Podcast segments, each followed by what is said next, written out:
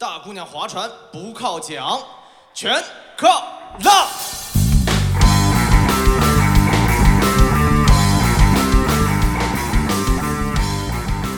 浪人日记，二零二二年五月一日，请先跟大家讲一下，我们这个浪人日记呢，就是我们哪天录，我们就用这个时啊间。看心情。就可啊能你听的时候已经不是五月一号，就是十月一号之类的 但我觉得大家应该不会在意这个问题的啊。对，这是小问题。好，那也有话讲啊。啊。再次请出啊，我们故事的男主角那也 那天大周都问我们说，你们这个故事是不是为那爷量身定做的？是不是他也看不下去了？是不是他觉得我是个小可怜？不是，他很期待你后面的故事。啊 所以那爷今天要继续聊聊什么故事呢？嗯啊，有不少听众对你三套房的事情很感兴趣。今天我们先不聊聊三套房啊，聊聊就是良心。良心，上升这个高度了。哎呀，您可算开始讲良心了。啥时候把欠的那顿饭给我补了？两顿的吧，好像。就跟大家讲一下，我这两天遇到一个糟心的事情啊，嗯。就是其实也是很很普通的，在职场遇到一件小事。嗯。曾经帮过一位同事啊。度过了一个职业难关，嗯，这个关如果我们帮和不帮，对于他来说就是生和死的抉择。啊，这么厉害。对，当时我们一群一众人等选择了帮，但是帮完了以后，啊。我们突然发现谢幕被杀驴了，哦，那啊！这个让我们的心情是非常非常的不爽。嗯，关键是你还挑不出什么毛病来说他，哎，都干这事儿了，你们还挑不出毛病，我只能说你们的挑毛病的 能力有点低 啊。就对你们的伤害大不大？对我们的伤害，其实从职业发展来讲的话，没有什么伤害，但是从心理上的话，我们是不能接受的。我理解一下啊，嗯有一种情况，比如说我帮你今天做了个什么事儿，答应你要请我吃顿饭的，但你没请，是不是这种情况呢？还是说我答应帮你一个什么事儿，结果做成了之后呢，你反而伤害了我？是前者，这个只是停留在表面，但是我觉得伤害到我们的是，我们曾经对这件事情最美好的愿景，被他的一句话或一件事情，就是彻底破灭了。在某一次的这个公司的销售节点过程当中啊，嗯我们大家呢也是为了公司荣誉、团队荣誉，嗯去不停的去冲刺嗯啊。但是在冲刺的过程当中，我相信有很多就是为达目的，就是可能会存在一些违规的地方。不择手段的地方。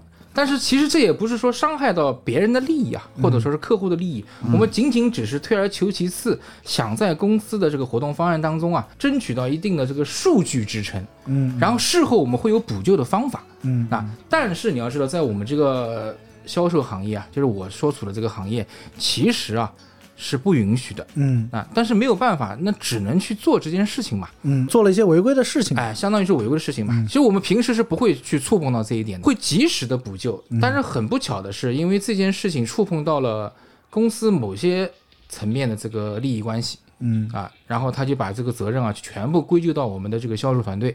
嗯当然，我们现在我们的小伙伴们就非常的伤心，因为我们所做的每一件事情都是为了公司，就是为了团队去做的。嗯，但是现在你这样子的话，其实伤了很多人的心，也寒了很多人的心。那我想问一个问题啊，就是说，如果他不这样做，会产生一个怎么样的结果呢？是不是他自己会很倒霉？不会，因为我们有非常及时的补救措施，可能也就是二十四小时或者四十八个小时的事情。啊，就相当于你们被他出卖了，是这个意思吗？发现了我们做了这件事情以后啊，嗯他并没有帮助我们去处理好这件事情，反而把所有的责任全部归咎到我们的头上，说如果你这么去做的话，你将违反什么什么什么，我们将会得到公司什么什么样的处罚。就是你会发现，就是当我们一腔热血照沟渠，你就是那那句话怎么讲来着？你能明白我所讲的意思吗？我本将心比明月，奈何对明月照沟渠。对，我觉得那这样讲的话，今天我们的这个聊天的主题不应该是良心啊、我觉得我们今天的聊天主题应该是怎么讲？在利益面前，你还有没有良心？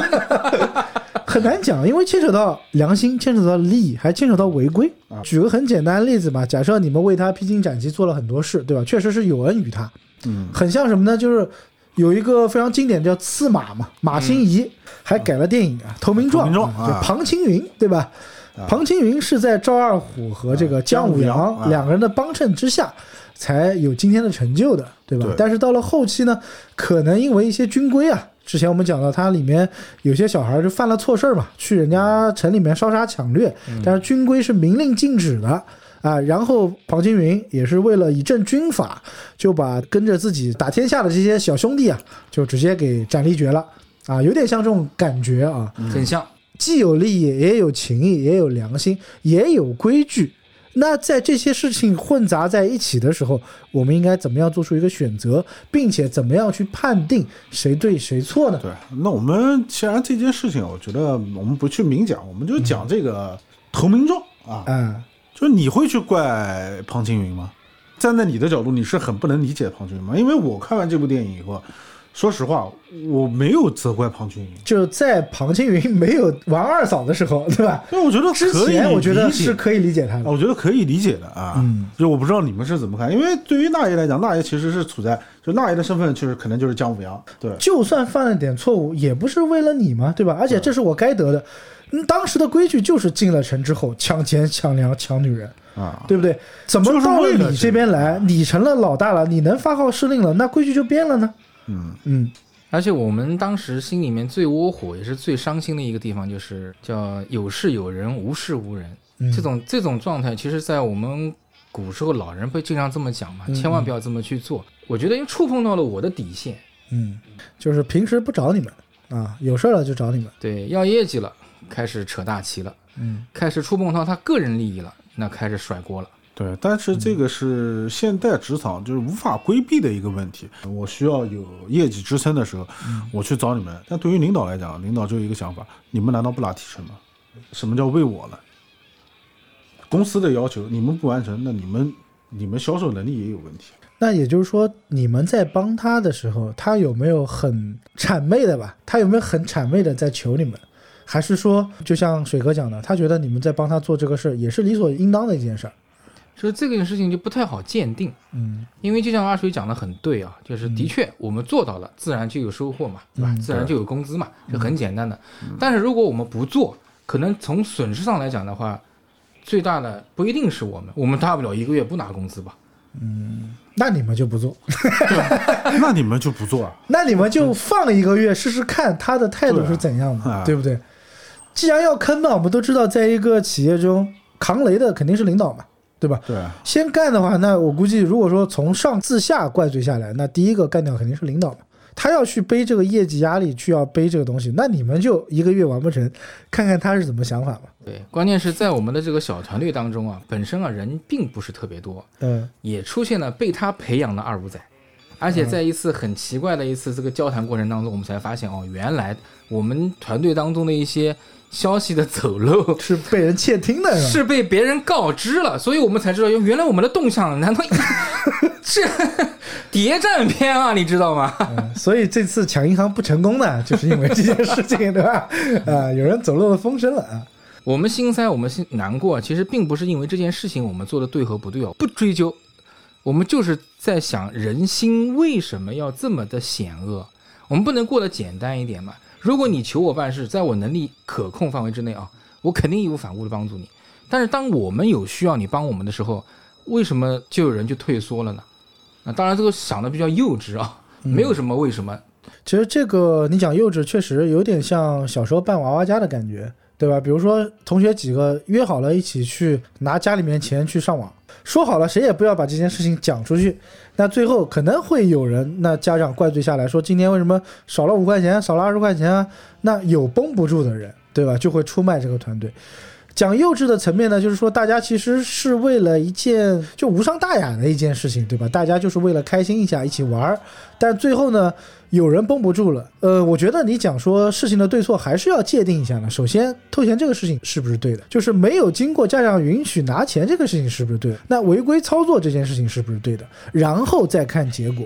那既然前面一件事情都不对的话，有人做了二五仔，或者说有人按照正常的规定去做事了，那你怎么界定呢？我觉得很难界定啊，要有因才有果。可能我的想法对于这种事情的看法会比较阴暗一点。嗯嗯，在就是特别是像职场当中这些事情啊，我始终就是觉得，就是那句话，啊、熙熙攘攘啊，嗯皆为利来，皆为利往，对吧？就是大家都是你出来上班、出来工作啊，我是为了挣钱来的。嗯就为什么老要在职场当中去寻求友情或者寻求这些东西？寻求一个抱团儿。抱团，对，因为我记得上次你提醒过我，在职场里面是没有真朋友的。嗯，对，就是这是一个，我觉得这是一个相对可能会幼稚一点，或者说是公司为了方便管理，或者说我们讲说企业家为了方便管理而去创建的这么一个氛围，团队的凝聚力啊，创造这种东西啊，其实只是为了方便管理，它是一种工具，它不是真的感情。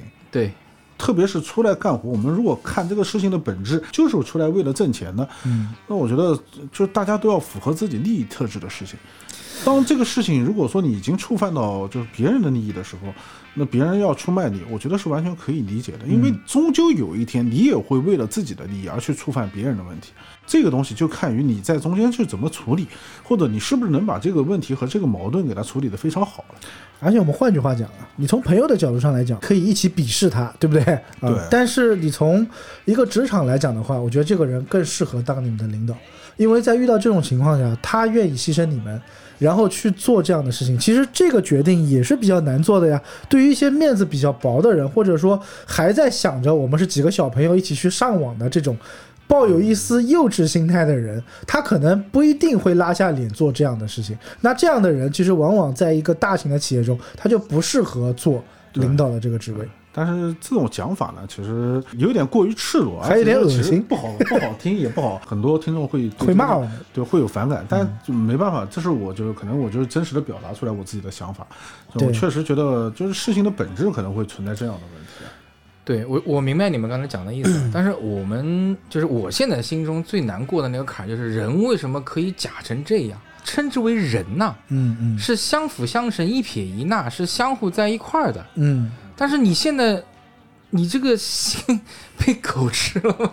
我们我们就很有可能呢，你会觉得人呢是一撇一捺，但也有很有可能呢，人家就没有把你当做那一撇，他有可能觉得你们只是下面那一横，两个人加一横就是从啊，你们也就是下面那一横，我不要了，我还有人，对。我再去掉一个人，我还有一个人，嗯但我自己会有这样的问题啊，嗯在很多时候，我觉得就人不能把自己看太重，但我自己也有这样的问题，我会把自己 看得太轻，但这个是一个度，就是你既不能自视太轻，也不能自视甚重。哎，没有，你不要听他在这边瞎讲啊。上次有一次跟他老婆录音没带他，气得一个礼拜。哎，真的是那个脸摆的啊，真的是。所以这没带他哎所以《浪人日记》叫秋后日记算秋后算账。浪人账本。啊，换句话来讲，我们三个人都属于比较善良那种，对吧？在遇到这样的时候呢，可能宁愿牺牲利益，都不一定会牺牲人品。对对呃就是他，你和他是两种人，但是对于他来讲，他其实是很明显，就你是卖不下这个面子的，对对你是卖不下，就是我不可能说是为了这个我去牺牲我觉得这个已经违背了我的三观了。日后还要相见嘛，对吧？第二天还要工作，大家还要碰到一起嘛。但最起码这件事情也让你认识到了这个人嘛，对吧？你知道他是什么样的人以后，你自己也知道就是后面会怎么样的相处了嘛。对但毕竟他还是你领导，啊、这个事情就很难办。我觉得也很好办，就是嗯只有一件事情可以解决此类问题的再次发生。就是你爬到它上面，bingo，嗯，那就祝你成功了，对不对？祝你成功。啊，祝你成功，同时也要祝你平安，好吧？这是关键。其实也跟身边很多职场的这些同学们啊分享这一件事情呢，其实也是希望大家平时工作的时候啊，也要保护好自己，不要把自己的肚皮全部百分之百的朝外，因为人和人毕竟是有区别。还是跟大家说一句，就是如果说碰到这种类似于违规的事情，嗯，能不做尽量少做，就是不要抱有侥幸心理，因为你要知道，就是任何一个谎言，就是老生常谈的一句话，任何一个谎言你都要用上百个谎言去完成它。就是任何违规的事情，这种擦屁股的工作啊，会非常的庞大。而且我觉得是这样啊，就是当你出现违规或出现漏洞的时候，就是整个你的这个计划出现漏洞的时候，最主要的一个事情是会被人抓尾巴。对，对，你有把柄在人家手上，所以说很多成大事者为什么要把那些知道消息的人都干掉呢？对吧？像我们像曹阿瞒同志，对不对？宁可我负天下人，不让天下人负我嘛，对不对？不让别人抓住我的把柄，那我才能横行于天下啊！啊，这个我觉得是很重要的。那首先第一点就是不要违规，行得正，对，最起码你的一系列做法是 OK 的。那我们就讲你刚才那个例子，假设把你这个例子的违规的这部分给去掉，你们为他抛头颅洒热血，为了他的成就，就像姜武阳和赵二虎一样的，对吧？我们把你拖上去，等到开始分功勋、分这个利益的时候，你把我们忘了，那就绝对是你不仁不义。从另一个方面再去讲一下这件事情，嗯，就是为什么到最后庞青云可以放弃赵二虎、放弃姜文啊？嗯，是因为他们之间没有造成很深的利益捆绑。也就是说，这件事情你们领你的领导或者说怎么样，他们愿意放弃你，你要考虑一个问题：他为什么能放弃你？是因为你们没有给他有足够的利益捆绑。或者说你们的价值在他心中啊，可能就没有那么的，高了。如果他今天我出卖你们，伤敌一千自损八百，你想想他这个决定还那么容易做吗？那他肯定不会这么干。对，对啊，那所以如何让自己重新有价值呢？对呀、所以这你要考虑的问题。所以这个问题你就要从另外一个方面去考虑了呀。比如说赵二虎有一个漂亮的老婆，对吧？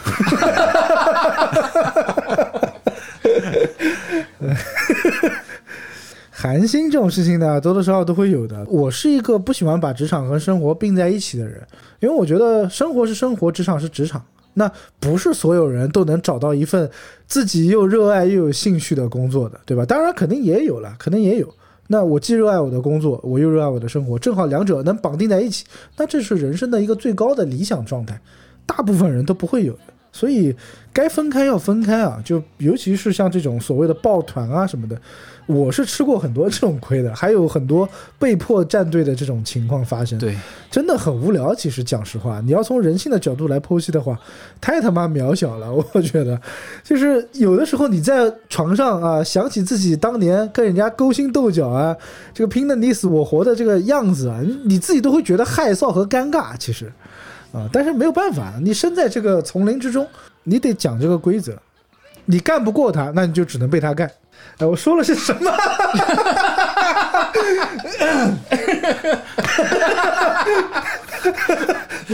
就就这个意思吧，就这个意思。大家懂，烦啊，大家懂。就是就也很奇怪，就我们下回能不能不要聊职场的话题了？嗯，就你看，这那一个作为企业高管的那爷，对吧嗯？在这边听一个没有没有工作的阿水 在那边不搭胡话，这种感觉也很难受，知道吗？哎哎，说白了，旁观者清啊，旁观者清啊，对吧？就是虽然说你不是从事那种啊、尔虞我诈的职场工作，但是看得明白呀。有些事情是，毕竟大家岁数到了，精力也都在，对吧？有些事情可以大家一起分享，也不是说我们讲的一定都对啊。嗯，这个《浪人日记》就我们三个人的聊天啊，大家不要把自己的一些想法带进去，也我们也不是说主导大家的想法，对啊，纯粹就是自我剖析一下。欢迎大家在评论区 battle 啊，当然来 battle 呢，我们也不怕，对吧啊？如果你因为这件事情受了启发，甚至做了一个播客，对我们发起了 beef，我们也是非常开心的。啊 正好相互促进一下，对吧？拉拉人气啊，也是很不错的一件事儿。嗯，二位刚才讲的关于职场的一些东西啊，我相信啊，大家都接触过，也都不陌生。各有各的体会。哎，而且它没有标准答案，这个我们其实心里面都清楚，对对吧？嗯但是我现在心中啊，那个结就在于这个人性为何会如此之扭曲？嗯为什么就像涂脂抹粉一样，你一层一层一层，非要我们把它一层层的剥开，让我们看到你最丑恶的嘴脸有？请杨宗纬。层一层的剥开我的心。我相信你们身边也有这样的人，对吧？只不过这些人以后不会出现在你们的这个生活圈子当中，但是没有办法，这些人 真的是一抓一大把，比比皆是。你说你怎么去判断，或者说，难道只有发生了你才能去判断吗？呃，但我不知道，就是这个话题，我们是继续往着这个方向讨论，还是我们去讨论另外一个话题，就是当你不爽的时候，如何解决掉你这个不爽的心情？呃，可以，我我觉得这个话题可以。最近我看到一家韩国烤肉不错。哎，不是应该不爽就花点钱吗？对不对？这个现成的两个人等你花钱，为什么不去尝试一下呢？很多时候，就人是永远办法没有左右别人做什么事的，人要害你，就跟娘要嫁人是一回事。嗯，比如说听我们节目的听众，就包括我们自己啊，可能每个人都是站在不同的这个维度吧。那有的人可能就是你讲的那个领导他就是做过这件事的人。嗯有的人可能就是你下面团队的其中一个小角色，每个人都站在不同的立场上，你很难分清所谓的谁对谁错。对，嗯，我是很信奉一句话啊，但是我是觉得这句话呢，也是属于我个人比较价值观的一个东西，就是人不为己，天诛地灭。我觉得人只有先自私，你才能学会怎么样去爱别人。你得先对自己好，你才能学会怎么样对别人好。我是不相信那种不想着自己，然后无私的去为别人做的人，我觉得太假。哎呦，这讲完这个节目，感觉我们几个好恶心。不是你们两个好恶心，好吧？不，这这个真的是我的一个人生信条。就我经常会跟我老婆讲，我说我希望就是等到老的时候，我死在你们前面，因为我自私，我不想看到我的亲人离我而去。这要夸一下，可能是种境界啊。于是阿水现在默默的递上了一把刀给他。阿水不是默默递上一把刀，阿水是直接拿刀捅了过来，早就看你不爽了，去死吧！我来满足你的心愿。啊，就是我觉得怎么讲呢？就是自私肯定是人生而为人需要去做和面对的一件事情，但是前提是什么呢？还是不要做违规的事情，不要去为了自己而伤害到别人啊。当然，你可能遇到这样的事情了，对吧？刚刚那个违规啊，可能我我们可以忽略不计啊。嗯我觉得这是不要伤害到别人的利益的时候，你可以去做一些事情。嗯但是现在是你既然伤害到了别人的利益，还做了这么冠冕堂皇，嗯，这个是我们无法去接受的。伤害到别人利益他得到东西了呀？他得到的是什么？他只是得到了未来以后为这件事情买单的这种可能性，嗯，就是他避免了这个可能性的发生，因为公司不会找他的麻烦，反而会找你们的麻烦。反而会找我们。嗯，那我很关心的一点就是这件事情发生之后，你们接下来该如何面对？就是很无奈啊，该干嘛还是要干嘛呀。就是既弄不死他，又对呀、得就是那个网上就有讲的那句话，别人看我不爽，又弄不死我的。哎，而且这也是这位同志的座右铭。那既然这个人言行如此一致，你们之前为什么要帮他呢？我觉得这个人真的是一条好汉啊，行得正，坐得正，行得正好。汉个屁！我靠，现在这样的真实的人不多了，这是要珍惜，要珍惜我他。妈还要夸夸他是吧？我觉得嗯这个朋友能交，能够坦然的承认自己这方面的问题的话，够 real 啊、可以的。真的 real，很适合做个 rapper，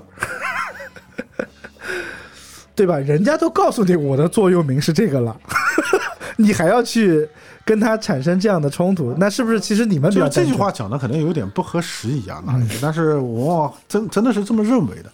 就我觉得，就是像这种人啊，不可恨，可恨的反而是那些啊，就是过于愚蠢的人。嗯，我觉得可能你们着了人家的道，这个反而应该是恨恨自己为什么会遭人家道。对，讲的好听嘛，他利用了你们的善良；讲的不好听嘛，善良何尝不是一种愚蠢呢？或者说，你们理解的善良，其实跟真正意义上的善良，我觉得还是有点区别啊。就是人要善良，这是一定的，但是也得就我们讲说，防人之心不可无嘛，对。不能一昧的去善良，这个对啊刚不行的。刚刚我们不是讨论到，就是你和他之间缺少了利益捆绑的嘛？其实这就是一种防人之心不可无。哎，对，就你在做这件事情之前，就摆明了我们要做这件事情，那我们是为你做的，我们校违规也是为你为的。那我这个事情一定要跟你知道，并且保留下证据，是你同意我们这么做的，嗯，是你为了当时的成功，你同意我们这么做，让我们这么做的。你有了这样的利益捆绑，我才能做做下面的事情。在没有任何保证的情况下，你们去做这些事情，我觉得就是一种愚蠢。这个东西就跟我们平时玩桌游是一个道理。就你为什么每次你玩桌游赢面不大的原因，就是在于这一点。你可能过于的善良，你会有两种状态啊。你玩游戏会有两种状态，一种状态是过于的善良，谁都相信；还有一种是干脆老子谁也不相信，对不对？完全把自己封闭起来。那通常一些嘴炮游戏的时候，我就不愿意跟阿水这种人玩。你他妈跟他讲半个小时呢，他还是做自己的事情，你知道吧？他很难被你的思想去左右。所谓的利益捆绑，其实在游戏得分的时候，你得保证自己的利益不被别人侵害的时候，还能给别人尝到一些甜头。当你已经成为众矢之的的时候，你还得拖一两个人下水吧？难道你们所讲的善良就一定要牺牲我们自己的原则吗？或者说我们做人处事的原则？牺牲掉的是你的原则，不是他的原则。对，还有一点啊，你的前提是如果你不做违规的事情，那你们的就是相当于这个月或者这个季度的任务是完不成的，对吧？更正一下啊，违规已经不是这件事情的导火索，嗯啊，违规仅仅只是这件事情发生以后，我们才发现我们有做的违规的地方，嗯，呃而真正的导火索是对我们的态度的这种转变。嗯，之前还是你可以忽略违规这件事情，十分钟前对你笑脸相迎，十分钟后拍桌子摔板凳。real 好吧，real real respect，respect respect，嗯，很适合现在这个冷酷无情的年代。哎，我们是不是刚刚单压了？嗯，我觉得你单从人性上来讲，肯定是不能接受嘛，肯定是不能接受的。对，任何人都习惯性接受别人去对他好，而无法接受别人对他不好。嗯，换句话来讲，好与不好，它一定不是没来由的，它一定有它的原因的。对，具体分析什么原因，那就太多了。啊，你得在不同的场合、不同的人、不同的这个情况，没有办法一言以概之。对，就是如果我单纯的我们就是从自己个人的喜恶的角度出发，或者说是普遍的社会价值上面来出发，嗯，那我们肯定是抨击这种人，对吧？绝对是要这种人啊，两面三刀啦，什么对对对，有事钟无艳，无事夏迎春呐、嗯这种啊，确实是我们会抨击这样的人。你如果深陷其中的时候，还是要劝你想清楚这件事情。嗯有事钟无艳，无事夏迎春。那钟无艳有的也是本事，嗯人家能保家卫国。那他没有办法提供给齐宣王的是美貌上面和两性上面的愉悦，对吧？那夏迎春能够给他提供。嗯，对吧？那你这个时候就要考虑到自己在这个职场当中，或者说自己在面对这样的事情当中，你能提供哪些东西，和嗯你要的缺少哪些东西。对，你要的是开疆扩土，还是两性上的愉悦？对，你也其实你作为对手而言，知己知彼，百战不殆。就是你也要知道你的对手，他更追求的是哪种？他需要的是你们去开疆拓土呢，还是他需要的是这种两性愉悦呢？嗯，所以我刚才很想问，后面你们该如何面对嘛？假设你又拿他没办法，也只能这样子，那能怎么办呢？人家就压你一头啊，干他！要不你们就离开他，重整旗鼓。这个离开肯定是做不到了，因为毕竟我们不是为他去做事情的，嗯嗯还是为了自己。只不过就是觉得团队当中出现这样的一个人，会让我们在人家不是说很要开心的工作嘛？嗯嗯首先工作我工作了，但是我不开心了。嗯，怎么办呢？就是还是为生活所迫呀，对对不对啊？除非你能像我一样不工作。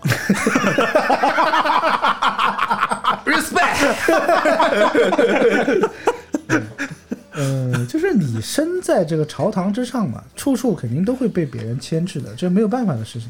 你既然做不到就是一言九鼎，那你就只能被别人一言九鼎了。对，刚才水哥讲的很有道理，就是你不够工作是吧？其实你不够强，或者说你不够有这个能力的时候，还是得接受一些社会的毒打，嗯没有办法。嗯啊就是你在看到这些事情之前，其实我们讲就是前置工作往往要比后面的事情要重要特别对，多上很多倍。对就你在跟一个人合作的时候，你在跟你们领导，其实其实你他你跟你的上下级关系也是一种合作关系嘛。对是的，你在碰面对这种合作关系之前，其实前置工作一定要做到位，就是像这些就是防范工作啊，就我们讲的利益捆绑啊，或者说是这种利益的互补啊，或者你能够提供哪些东西，或者你对他的了解，这都是你必须掌握的。考虑的要全面一些了。我们就再退一万步讲嘛，吃一堑长一智，对吧？既然知道这个人现在是这个样子的，那我以后就防你一刀。其实我们都知道这个人是这样子，只不过没想到会来的这么赤裸裸。其实其实也没什么。当刚刚把话筒推到我嘴边，想去聊这个问题的时候，嗯我当时真的是义愤填膺啊。对，但是随着跟你们聊聊聊聊聊聊到最后，发现，哎呀，好像也就也就那么回事儿了。啊。是老衲疏忽了。对，就话筒还没开之前骂骂咧咧啊，骂了有半个小时，然后话筒拿到嘴边的时候，哎，屌事也就这么样嘛。所以奉劝那些职场精英们啊，遇事大事化小啊，小事化无。啊，应该是送大家一句南京话：多大屌事？屌大点事。猛的屌！Francisco. Summertime.